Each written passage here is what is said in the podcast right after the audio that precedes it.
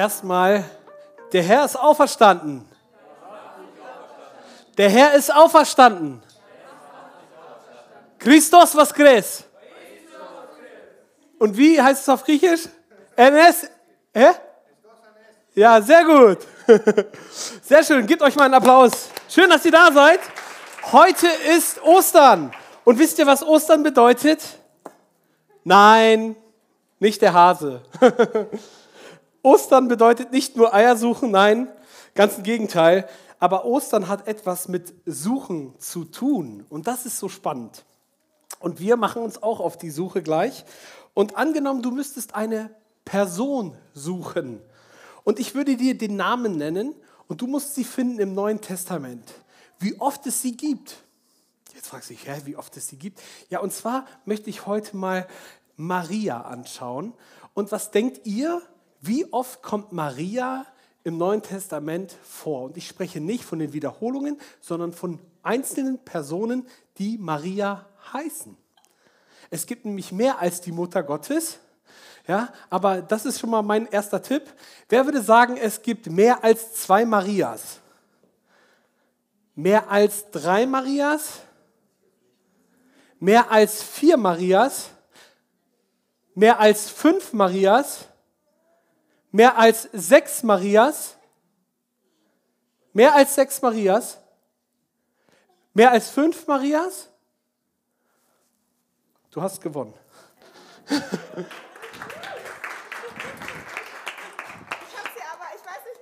Ja, das ist okay. Ich merke, dein Herz ist rein. Das ist okay. Spaß.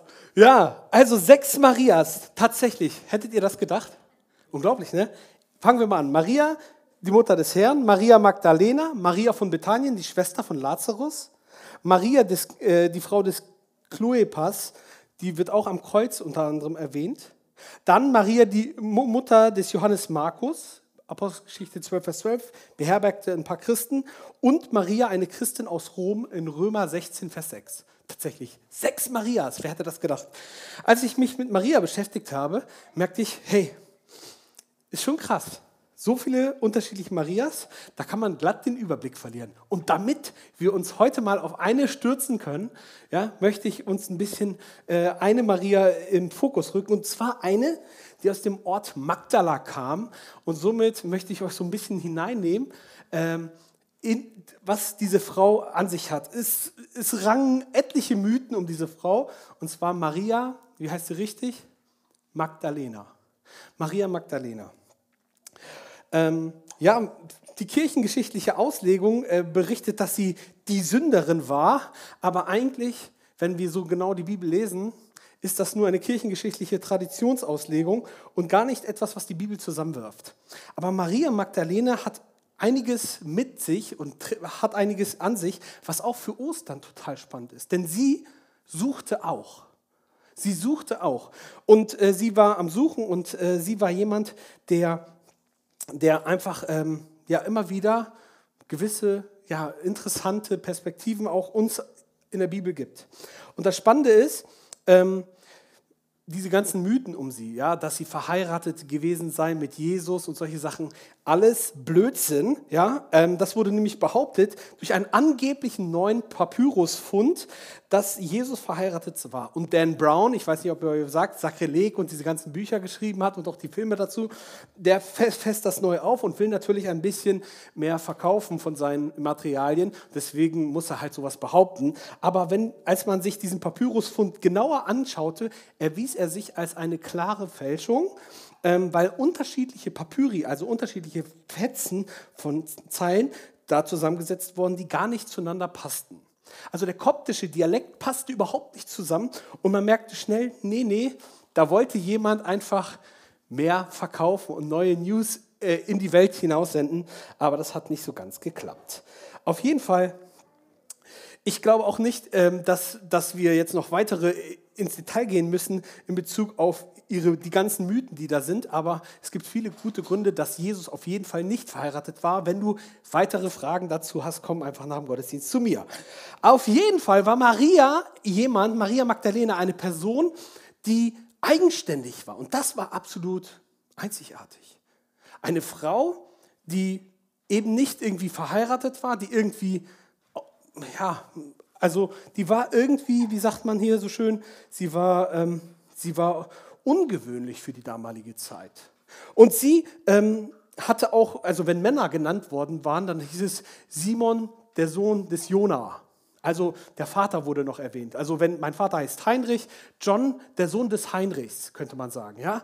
Somit bin nicht nur ich bestimmt, sondern auch darüber hinaus meine Familie. Und man könnte mich in der, in der, in der Historie auch finden des Stammbaums unter John, der Sohn des Heinrichs. Aber bei Maria Magdalena wird nur der Ort genannt.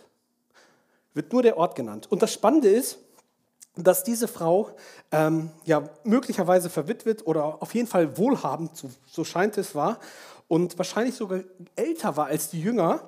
Und, aber eins macht sie deutlich, und das zeigt sich auch bei Jesus, dass Jesus es zulässt, dass sie ihm folgt.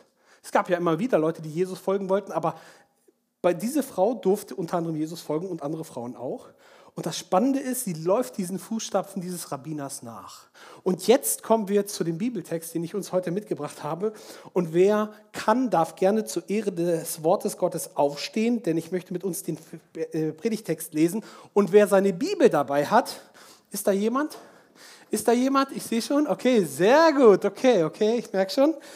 Derjenige darf jetzt Lukas 8 aufschlagen. Lukas 8. Wir lesen die Verse 1 bis 3. Hm. Ihr seht das da hoffentlich, weil dieser Bildschirm sagt heute Niet, der sagt heute Nein und ich lese es mit uns gemeinsam. Und es geschah danach, dass er von Stadt zu Stadt und Dorf zu Dorf zog, wobei er das Evangelium vom Reich Gottes verkündete. Und die Zwölf waren mit ihm und etliche Frauen, die von bösen Geistern und Krankheiten geheilt worden waren. Maria, genannt Magdalena, von der sieben Dämonen ausgefahren waren, und äh, Johanna, die Frau Husas, eine Verwalter, eines Verwalters des Herodes, und Susanna und viele andere, die ihm dienten mit ihrer Habe. Danke. Ihr dürft setzen.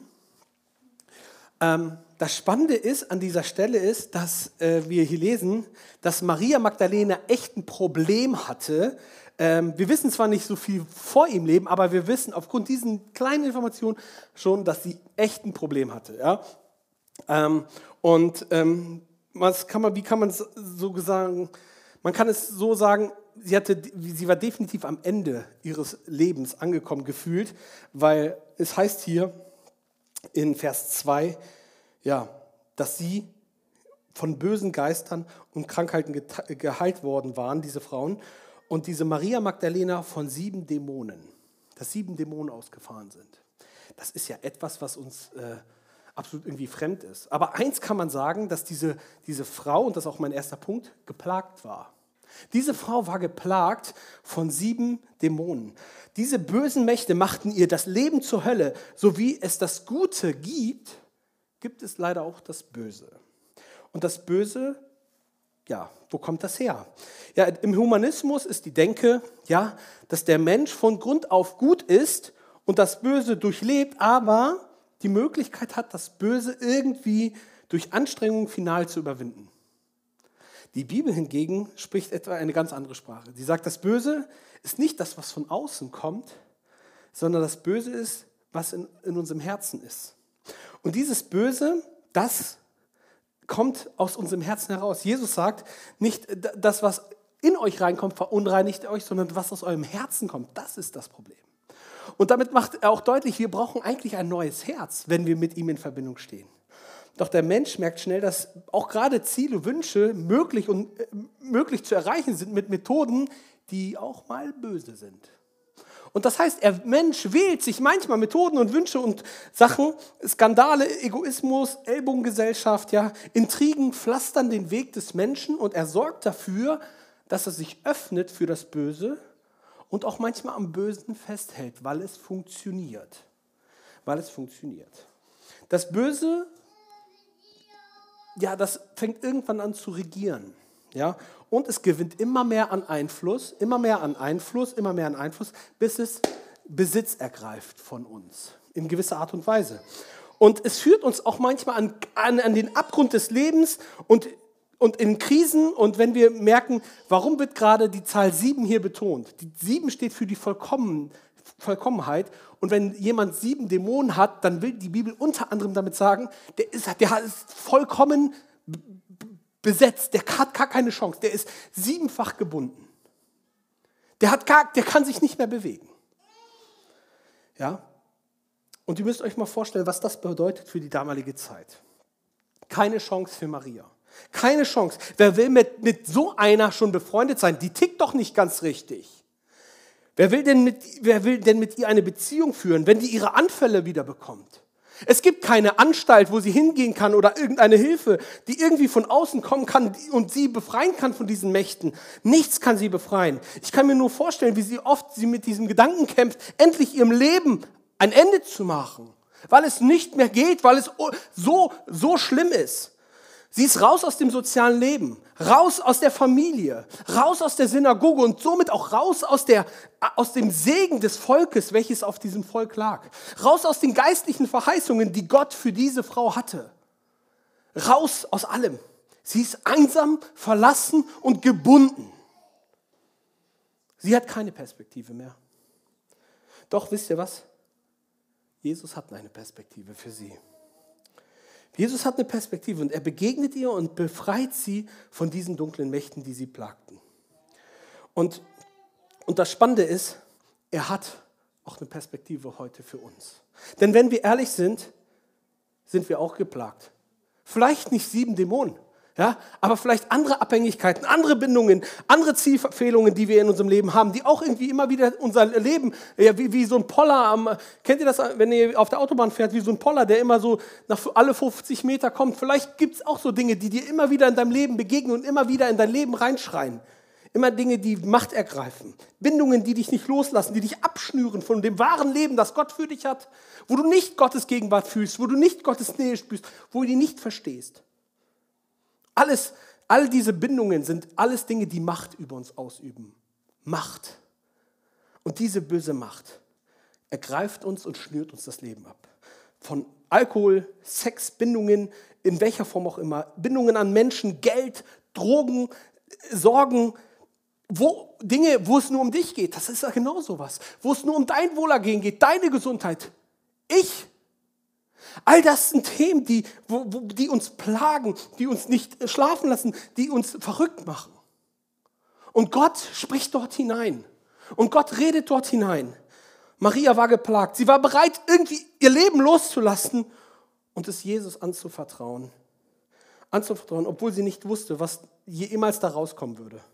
Aber wisst ihr, was sie erlebte? Es, dass Jesus ihr eine neue Chance und eine neue Zukunft gab es gab den Tag, wo sie es gewagt hat, was, womit wir zum zweiten Punkt kommen. Sie hat es gewagt. Ja? Und das Spannende ist, hier heißt es, und Johanna, das ist der dritte Vers, und Johanna, die Frau Husas, eines Verwalters des Herodes, und Susanna und viele andere, die ihm dienten mit ihrer Habe. Die Züricher Übersetzung sagt sogar, die ihn unterstützt mit all dem, was sie besaßen. Diese Frau hat gesagt, hey, dieser Jesus, der hat mich frei gemacht.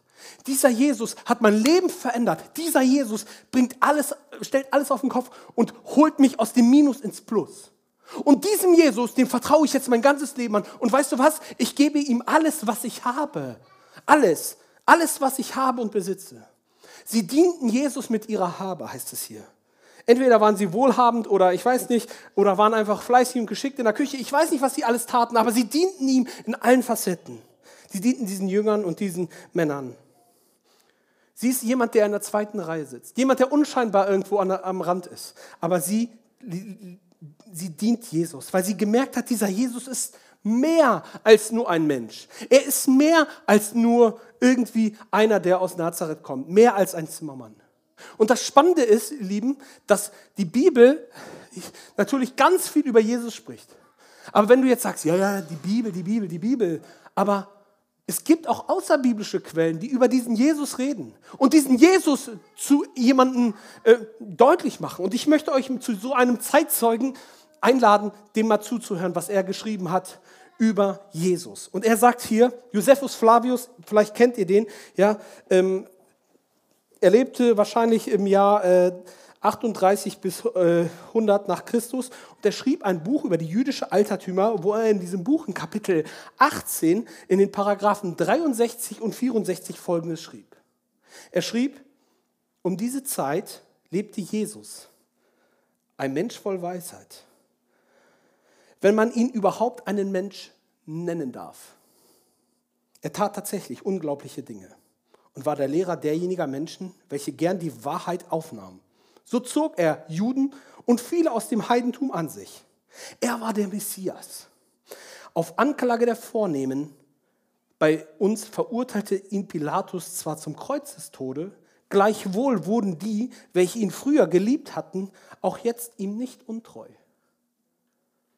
Er erschien ihm nämlich am dritten Tag wieder lebend, wie Gott gesandte Propheten neben tausenden anderen wunderbaren Dingen von ihm verkündet hatten.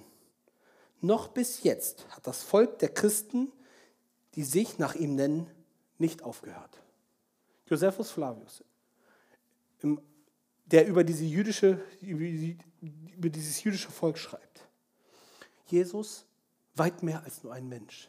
Jesus, der, ich weiß nicht, was, was, was, was Maria Magdalena alles erlebt hat, wenn sie seit Galiläa, seit dem Dienst in Galiläa schon mit ihm unterwegs war. Ja? War das die Heilung des Sohnes des königlichen Beamten, die Austraubung eines unreinen Geistes, die Heilung eines Aussätzigen, war es die Heilung äh, eines Kranken am Teich Bethesda, war es die Heilung einer verdorrten Hand, war es die Heilung vieler in Galiläa oder die Totenauferweckung des Sohnes einer Witwe? Ich weiß nicht, aber eins kann ich dir sagen, sie hat was erlebt. Sie hat Gott erlebt. Und sie kann jetzt nicht anders. Und zwar, sie kann aus, jetzt aus Liebe handeln. Diese Frau hat Jesus erlebt. Sie hat ihn erfahren. Und sie merkte, dieser Jesus ist mehr als nur ein Mensch. Er hat sie gerettet aus der tiefsten, tiefsten Ebene, wo sie nur äh, verstrickt war. Er ist Gott und dieser Jesus ist Gott. Er ist der König, auf den das Volk gewartet hat. Jetzt ist meine Frage, warum folgst du Jesus nach? Was ist dein Warum? Vielleicht hast du noch gar kein Warum, vielleicht hast du noch nicht diese Beziehung zu Gott. Aber wenn er das tatsächlich ist, wenn Zeitzeugen neben der Bibel auch das Zeugnis der Bibel bestätigen, macht es da nicht Sinn, mal Gedanken darüber zu machen? Wisst ihr, er hat sich darauf eingelassen. Er hat sich darauf eingelassen, äh, sie hat sich darauf eingelassen, diesen Jesus zu vertrauen. Und das Spannende ist, Gott bestätigt das. Aber plötzlich geriet diese ganze Geschichte aus den Fugen. Plötzlich läuft es nicht mehr so richtig rund, weil plötzlich kommen irgendwelche Soldaten. Plötzlich wird dieser Jesus, der, der alle Macht hatte gefühlt, der, der, der den Sturm stillen kann, der in letzter Sekunde immer eingreift, der immer da ist, wenn es fast zu spät ist, ist er immer da. Dieser Jesus, plötzlich wird er abgeführt. Plötzlich ist er nicht mehr da. Und dann plötzlich ist die Krise da. Und wir wollen jetzt kurz in diese Szene reingehen. Bist du der König der Juden? Mein Königreich ist nicht von dieser Welt. Was soll ich dann tun mit Jesus, den man den Messias nennt? Kreuzige ihn. Kreuzige ihn. Ich bin dazu geboren und dazu in die Welt gekommen. Ich bin unschuldig am Tod dieses redlichen Mannes. Das ist eure Sache. Vater, die Zeit ist da.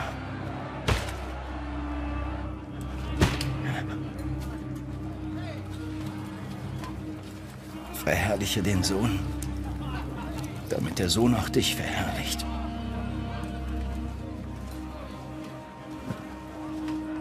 Das ist das ewige Leben. Dich, den einzigen wahren Gott zu erkennen.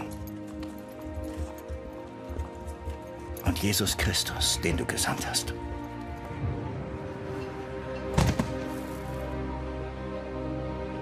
Ich habe dich auf Erden verherrlicht. Ich habe das Werk, das du mir aufgetragen hast, zu Ende geführt.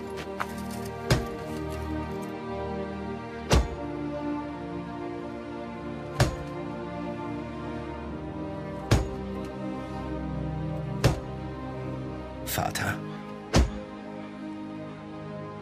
verherrliche du mich jetzt bei dir, mit der Herrlichkeit, die ich bei dir hatte, bevor die Welt war.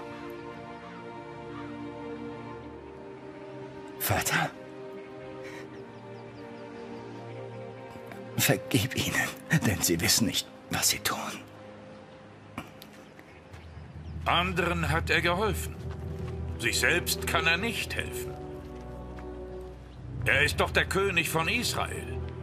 Er soll vom Kreuz herabsteigen, dann werden wir an ihn glauben. Er hat Gott vertraut. Der soll ihn jetzt retten, wenn er es will. Er hat doch gesagt, ich bin Gottes Sohn.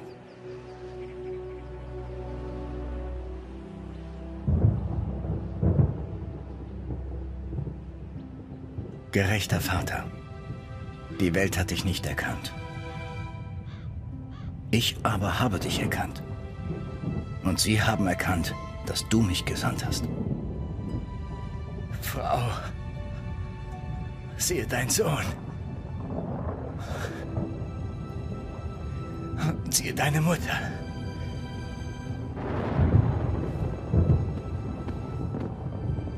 Mein Gott, mein Gott, warum hast du mich verlassen?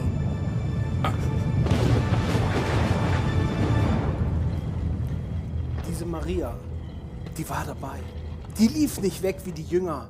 Diese Maria, die hat all das miterlebt. Sie hat gemerkt, dass diese, diese, diese, dieses, dieses Gerichtsurteil und diese ganze, dieses ganze Verhör aus dem Ruder lief. Sie hat nicht verstanden, was ist jetzt los? Wie kann das sein, dass der Gott, dieser Jesus, der mich befreit hat, plötzlich gar nicht selbst mehr frei ist? Wie ist das möglich? Wie ist das möglich? Und da lesen wir in Markus 15, Vers 40 und 41. Es, es sahen aber auch Frauen von ferne zu am, am, am Kreuz. Unter ihnen waren auch Maria Magdalena und Maria, die Mutter des jüngeren Jakobus und des äh, Joses, sowie Salome, die ihm dienten, als sie in Galiläa war, nachgefolgt waren und ihm gedient hatten und viele andere, die mit ihm nach Jerusalem hinaufgezogen waren. Diese Maria wird in allen vier Evangelien erwähnt, dass sie am Kreuz dabei war. Wisst ihr, und das Spannende ist, dass sie auch als erstes erwähnt wird. Sie hat eine führende Rolle unter den Frauen. Ja? Und plötzlich hängt ihr Jesus, ihr König, ihr Meister, wo noch auf dem Kreuz steht, König der Juden, ihr König am, am, am Kreuz. Sie versteht die Welt nicht mehr. Das ist gefühlt so der nächste Tiefschlag ihres Lebens. Es, kann, es geht doch nicht mehr krasser. Gott der Allmächtige spart den Himmel aus und lässt auf Golgatha seinen Sohn sterben. Sie folgte Jesus, sie war unter dem Kreuz dabei und sie hatte eine große Liebe zu ihm. Und, und, und, und es war ihr König, ihr Herr. Und sie weinte, sie weinte bitterlich. Und, aber wisst ihr, was das Spannende ist? Sie blieb am Ort des Leidens und suchte ihn immer wieder auf. Und das Krasse ist, wenn wir dann in diese nächsten Verse lesen, in Johannes Evangelium 20, die habe ich nicht auf den Folien mit, da dürft ihr eure Bibel mal wälzen. Johannes 20 ab Vers 2. Dort erlebt sie etwas. Dort heißt es, sie haben den Herrn aus dem Grab genommen. Also Maria Magdalena und die liefen hin zum Grab und sie merkten, Jesus ist nicht da der Stein ist weggewälzt. Sie wollten ihn eigentlich salben, aber das hat nicht geklappt. Und sie, sie kommen zurück, erzählen es Petrus und Johannes und, und die beiden machen sich auf den Weg. Und dort heißt es, sagt, sagt sie jetzt zu den Jungs, sie haben den Herrn aus dem Grab weggenommen und wir wissen nicht, wo sie ihn hingelegt haben. Die nächste Katastrophe. Nachdem Jesus gestorben ist, nachdem Jesus gemartert worden ist und umgebracht worden ist, grausam am Kreuz, ist selbst sein Leib nicht mehr da. Ist selbst noch nicht mal der Ort der Trauer nicht mehr derselbe. Plötzlich eine, noch die nächste Katastrophe, der dritte Tiefschlag. Plötzlich ist dieser Jesus weg. Und nun, Vers 3, nun gingen Petrus und die anderen Jünger hinaus und begaben sich zu dem Grab.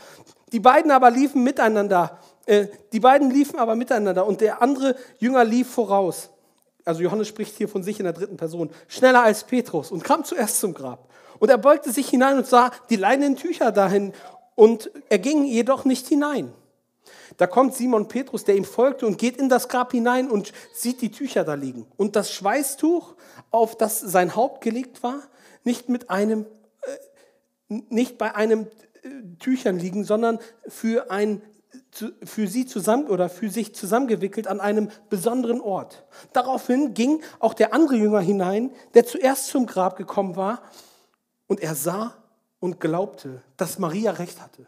Er glaubte, dass Maria recht hatte. Dann heißt es hier weiter, denn sie verstanden die Schrift noch nicht, dass er aus den Toten auferstanden müsse. Nun gingen die Jünger wieder heim. Die Jünger wollen sich persönlich überzeugen. Sie rennen hin, sie merken, da ist es, es ist, äh, Maria Magdalena hat recht. Sie hat recht. Und das Einzige, was ihnen einfällt, ist, ja, dann können wir auch heimgehen. Und sie gehen heim. Und wisst ihr, was jetzt der Unterschied ist? Vers 11 verändert alles. Dort heißt es, Maria aber. Sag mal, Maria aber. Maria aber. Maria aber hatte ein, war anders. Maria aber stand draußen vor dem Grab und weinte. Wie sie nun weinte, beugte sie sich in das Grab. Sie befasst sich noch tiefer mit dem Leid. Sie läuft nicht weg dort, wo es weh tut, sondern verharrt und wartet darauf, dass irgendwie doch Hoffnung kommt, dass etwas Neues aufbricht, dass etwas geschieht. Maria aber stand draußen vor dem Grab und weinte. Wie sie nun weinte, beugte sie sich in das Grab. Und siehe, zwei Engel mit weißen Kleidern sitzen, den einen bei dem Haupt und dem anderen bei den Füßen, wo der Leib Jesu gelegen hatte. Und diese sprechen zu ihr, Frau, warum weinst du?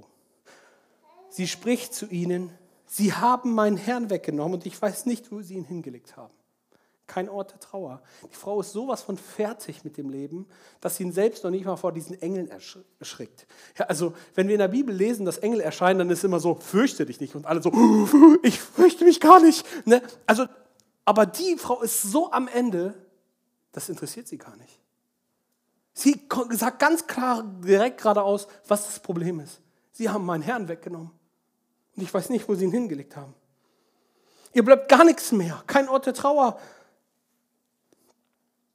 Vielleicht fragt sie sich auch, kommen diese bösen Mächte, diese, diese bösen Mächte, die mich beherrscht haben, jetzt wieder zurück in mein Leben? Ich weiß nicht, was sie be beschäftigt hat final, aber Fakt ist, dass sie an dem Ort dieser Trauer stehen bleibt und auf, irgendwie auf Hoffnung setzt. Auf Hoffnung setzt. Und wisst ihr was, dieser Tiefpunkt wird zum Durchbruch. In dieser Krise, gerade wenn Krisen da sind, dann sind das immer auch Chancen. Ja? Krisen sind auch Chancen. Und in diesem Tief, Tiefpunkt ihres Lebens beginnt ein Durchbruch.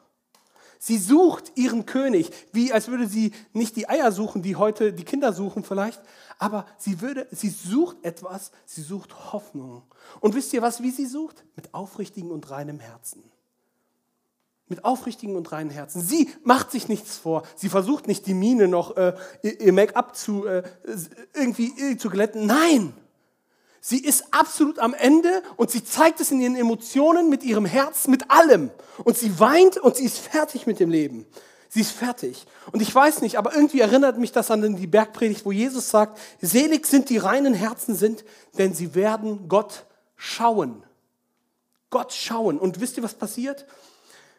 Wir kommen zum dritten Punkt. Es kommt zu dem, worüber wir uns heute auch versammelt haben und uns feiern. Dann heißt es in Vers 14, und als sie das gesagt hatte, wandte sie sich um und sah Jesus dastehen, aber sie wusste nicht, dass es Jesus war. Und Jesus spricht zu ihr wieder, Frau, warum weinst du? Würde, ich frage mich, warum stellt Jesus diese Frage? Warum weinst du? Schon das zweite Mal.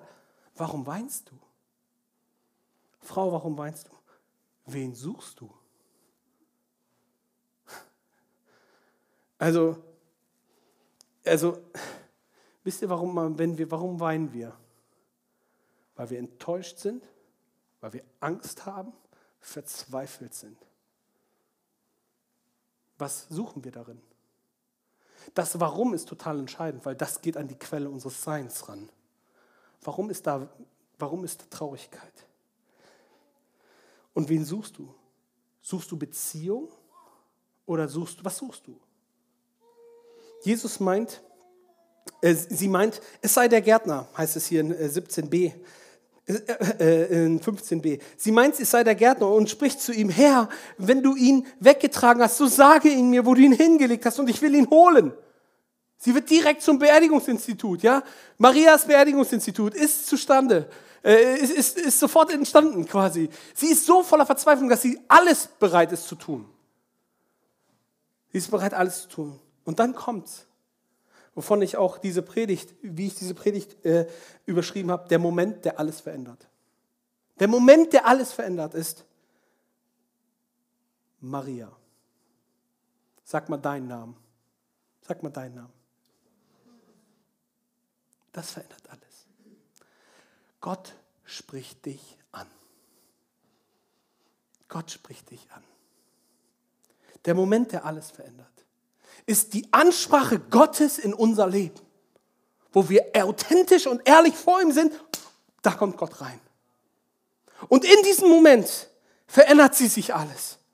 Da wandte sie sich um und spricht zu ihm Rabuni, was heißt auch Meister. Wisst ihr, was sie da versteht? Er ist wirklich der Meister. Über Tod, Sünde und Teufel. Er hat die Macht besiegt. Es ist der Moment, der einfach alles verändert. Jesus spricht zu ihr, rühre mich nicht an, denn ich bin noch nicht aufgefahren zum Vater. Es ist ein anderer Jesus, ein anderer Gott. Jesus ist der Einzige, der aus dem Jenseits kommt, ins Jenseits geht und wieder hochkommt. Das ist zum Feiern, richtig. Also, Jesus ist der Einzige, der in das Jenseits geht, drei Tage da bleibt und sagt, Leute, wir sehen uns.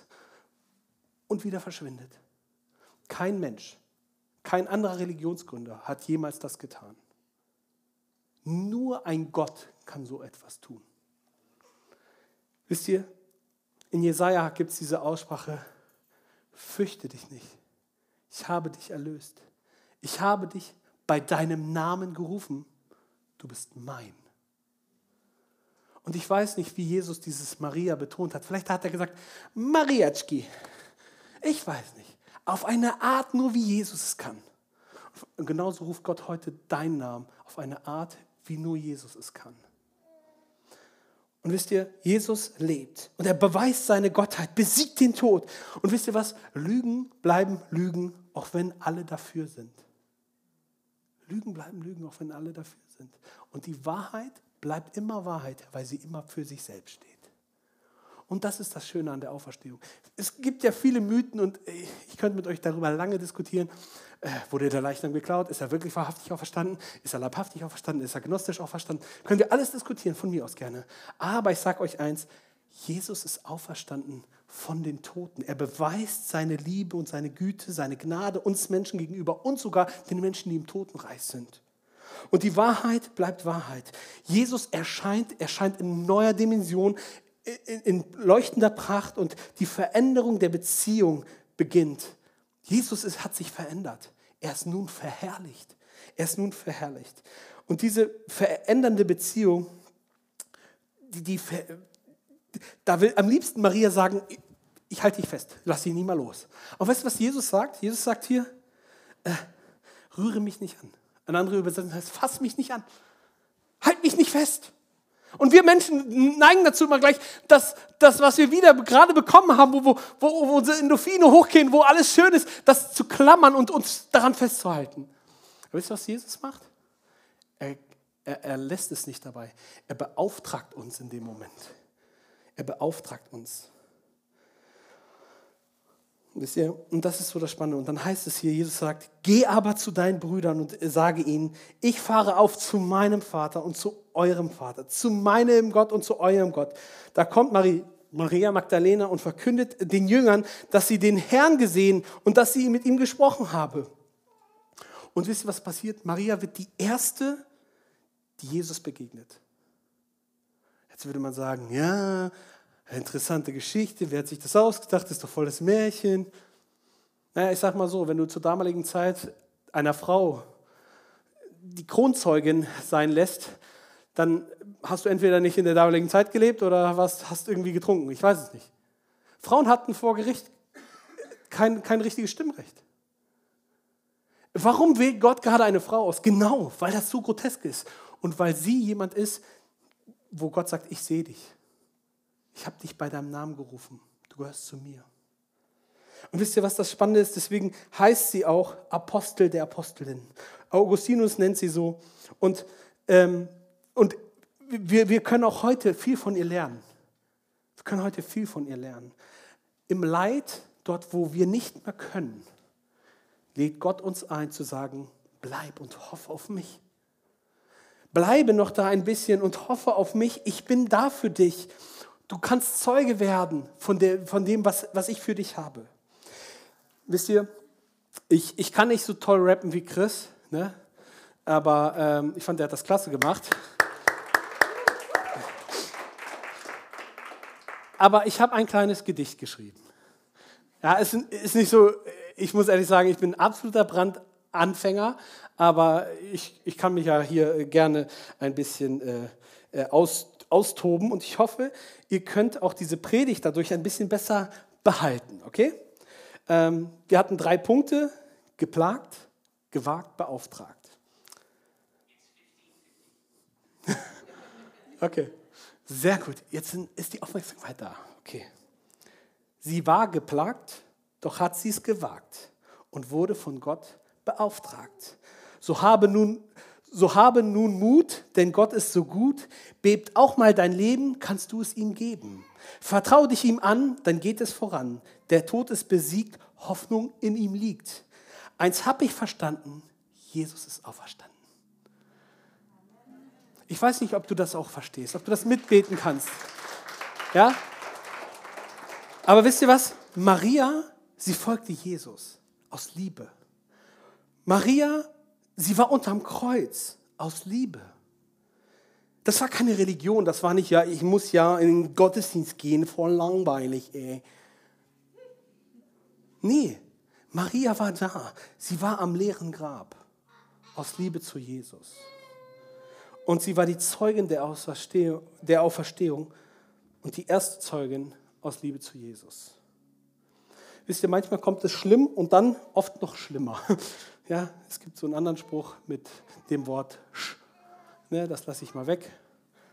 Aber manchmal kommt es schlimm und wir sind wie in so einem, wie, wir sind gefühlt Schachmatt gesetzt in unserem Leben. Ähnlich wie in dieser Geschichte, die ich euch mitgebracht habe zum Ende. Ein Schachmeister besucht eine Kunstausstellung und er sieht ein Bild, ein Bild, wo zwei miteinander Schach spielen. Der Teufel zur Linken und ein junger Mann zur Rechten. Der Teufel hatte ihm ja in die Enge getrieben und, und der Titel dieses Bildes hieß Schachmatt. Schachmatt. Der Schachmeister bleibt an diesem Bild stehen und guckt sich das länger an und denkt so, hä? Irgendwas stimmt da doch nicht. Irgendwas stimmt da doch nicht. Und, und er sagt, rufen wir mal den Künstler. Haben wir hier einen Künstler? Mein Schwiegervater ist auch Künstler. Und in dieser Ausstellung ruft er den Künstler herbei und sagt, Moment mal, irgendwas stimmt auf diesem Bild nicht. Irgendwas stimmt auf diesem Bild nicht. Da stimmt was nicht. Und sagt, da sagte der junge Mann, da sagte der Schachmeister, der junge Mann, der kann eigentlich noch einen Zug gehen. Der kann noch einen Zug gehen. Er kann noch einen Zug setzen. Und das mit seinem König. Das würde nämlich das ganze Spiel drehen. Und so baute er ein Schachfeld auf, genauso wie auf dem Bild, und machte das nach und wollte es dem Künstler zeigen und, und sagte, guck mal, wenn er jetzt diesen Zug macht mit seinem König, dann dreht sich das Spiel und der Teufel hätte verloren. Wisst ihr, so wie der junge Mann auf dem Bild noch einen Zug hat mit seinem König, so hat auch jeder von uns heute noch einen Zug. Ein Zug mit seinem König. Und dieser König ist jemand, der für dich ist, der alles verändert, der aus geplagt beauftragt macht, der aus, der aus der Verlorenheit ein Gefundensein macht, der aus Heimatlosigkeit Heimat macht. Ein Gott der zweiten Chance, der sagt, ich bin für dich da und ich bin gut zu dir. Ich meine es gut mit dir. Ich kämpfe für dich und nutz diesen König für dein Leben. Solange du auf diesem Spielfeld deines Lebens bist, kannst du diesen König bitten, den Zug zu gehen. Solange du atmest, hast du noch einen Zug. Ein Atemzug und auch einen Lebenszug, den du gehen kannst, wo du Gott bitten kannst. Und dann kannst du den wahren König auf, dem Schach, auf, der, auf deinem Schachbrett des Lebens, auf diesen zurückgreifen. Und das ist auch dann der Moment, der in deinem Leben alles verändert. Der Moment, der alles in deinem Leben verändert. Wisst ihr, wir können viel lernen von Maria. Wir können vor allem lernen, dass wenn es schlimm kommt und noch viel schlimmer und noch viel, viel schlimmer, es ist noch nicht das Ende. Gott hat das letzte Wort. In ihm ist die ganze Hoffnung und er sagt, such mich. Ostern bedeutet, such mich. Ostern bedeutet, den König aufsuchen. Gott will sich finden lassen. Hebräer 11, Vers 6 heißt es, da heißt es ohne Glauben, ohne dieses Vertrauen. Du musst, du musst nur vertrauen. Und Vertrauen, es wirkt immer so leicht, ne? Aber so wie du dem Stuhl vertraust, kannst du auch jetzt mal vertrauen, dass Gott diese Zusagen für dich gilt. Und er, er sagt, ich bin für dich. Und du kannst diesen Schritt gehen, wenn du mich König sein lässt in deinem Leben. Ohne Glauben aber es ist unmöglich, Gott wohlzugefallen. Denn wer zu Gott kommt, der muss glauben, der muss darauf vertrauen, der muss darauf vertrauen, dass, es, dass er ist, also dass es ihn gibt und dass er die belohnen wird, welche ihn suchen. Welche ihn suchen.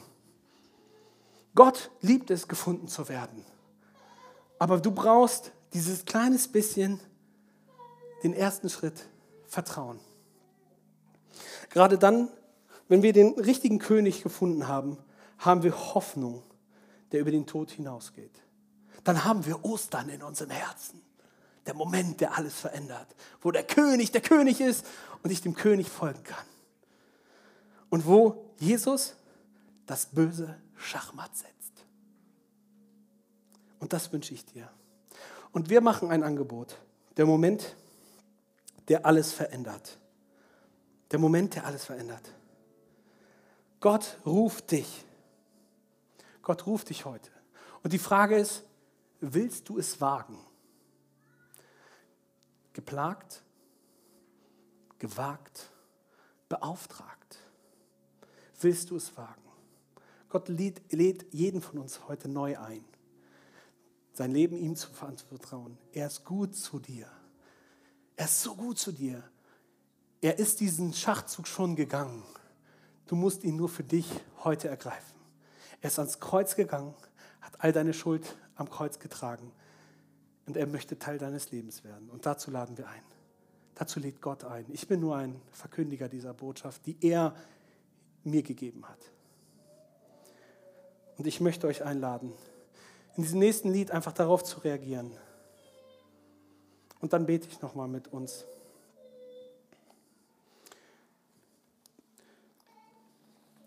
Jesus, du bist gut zu uns. Du hast alles getan. Du hast uns gesucht und uns gefunden. Aber zugleich liebst du es auch, wenn wir uns auf den Weg machen und uns suchen lassen. Und wir dich suchen. Danke, dass du uns auf Augenhöhe begegnest. Danke, dass du hier bist und dass du je, zu jedem Einzelnen gesprochen hast heute. Du bist gut zu uns. Und so ehren wir dich für das, was du für uns getan hast. Auch wenn wir mal falsch abbiegen, so bist du dennoch treu. Auch wenn wir wieder fallen, hebst du uns wieder auf. Wir ehren dich für das, was du bist. Wir lieben dich. Begegne du heute jedem Einzelnen.